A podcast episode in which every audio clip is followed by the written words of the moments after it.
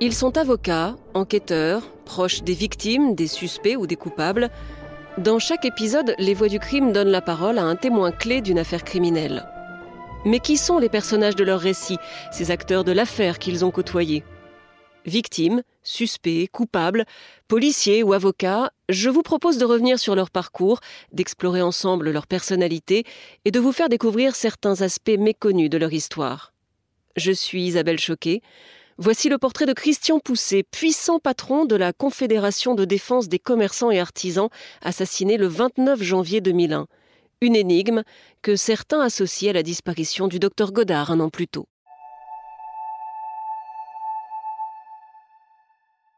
Deux hommes, deux cold cases, des affaires non élucidées. Mais si le mystère plane toujours sur la mort du docteur Godard, sur ses circonstances, pour Christian Poussé, les choses sont claires. C'est un assassinat au grand jour, et très probablement un contrat. Le patron de la CDCA a été tué de sept balles de gros calibre à bout portant. Ce matin de janvier, il vient tout juste d'arriver à son bureau dans la zone industrielle de Bayargues, près de Montpellier. Il est au téléphone avec son ami Pierre, le chef de la CDCA de Bourgogne. Au rez-de-chaussée, les employés voient surgir deux hommes cagoulés qui leur font signe de se taire, le doigt sur la bouche. Ils montent dans le bureau du patron et puis ils tirent encore et encore, méthodiquement. À nouveau, le doigt sur les lèvres, chut, et ils disparaissent dans une BMW noire, du travail de pro on ne les retrouvera jamais.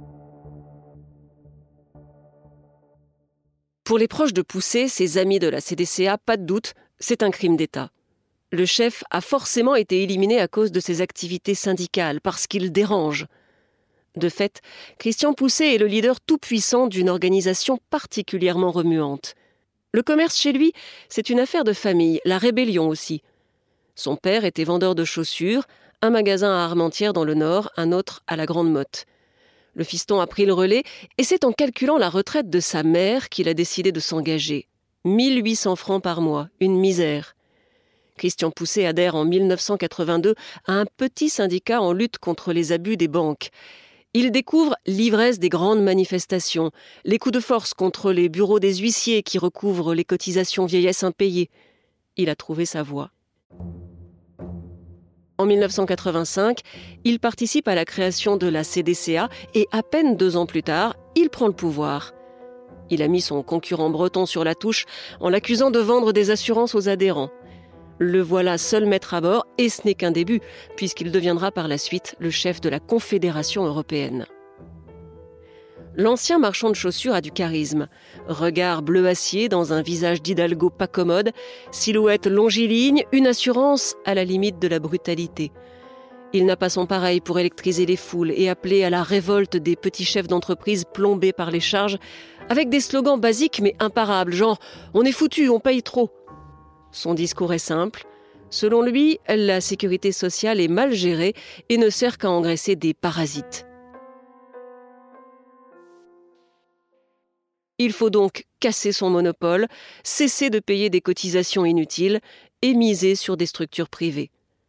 Poussé est l'héritier du poujadisme, ultralibéral, populiste et populaire. Car la CDCA accompagne les commerçants, elle les encourage à attaquer en justice, mais elle les aide aussi à se défendre. Au tribunal, Christian Poussé joue souvent les avocats, il adore plaider. Il ira même jusqu'à réclamer la fin du monopole de la Sécu devant la Cour de justice européenne. Mais la plupart de ces procédures sont vouées à l'échec. Restent alors les méthodes plus musclées, saccager des bureaux de caisse de retraite ou d'assurance maladie, et plus si nécessaire. En 1994, un cap est franchi. Christian Pousset affirme que son syndicat n'hésitera pas à s'en prendre aux personnes, aux huissiers, aux responsables des caisses et même aux députés. Nous irons jusqu'aux familles de ceux qui veulent nous agresser, dit-il. Une doctrine appliquée dès l'année suivante lors d'une vaste manifestation à Bordeaux. La CDCA revendique alors 200 000 adhérents. Christian Pousset est un leader reconnu et redouté, toujours entouré de gros bras, des gars du milieu qui ne disent pas leur nom, des militants d'extrême droite. Lui se dit monarchiste. Il s'est présenté à la présidentielle, il ne lui a manqué qu'une centaine de parrainages pour être officiellement candidat. En 1996, ce tribun bouillonnant est rattrapé par la justice.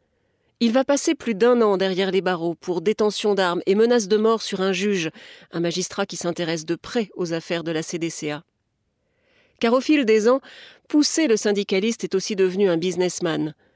Pour les commerçants et les artisans qui veulent échapper au fisc, il a mis au point un système de délocalisation. Il a créé plusieurs sociétés qui proposent aux réfractaires d'installer le siège de leur entreprise à Dublin ou à Madère. Installation fictive, bien sûr, moyennant finance. Le tout soutenu par des montages acrobatiques, des investissements exotiques gérés par des associés pas forcément loyaux. C'est à ce système que le docteur Godard avait eu recours. Godard, membre très impliqué de la CDCA en Normandie. Il ne faisait pas le coup de poing, mais c'était une sorte de penseur du mouvement, le trésorier aussi. Et c'était un proche de Christian Poussé, qui sera d'ailleurs interrogé à sa mort.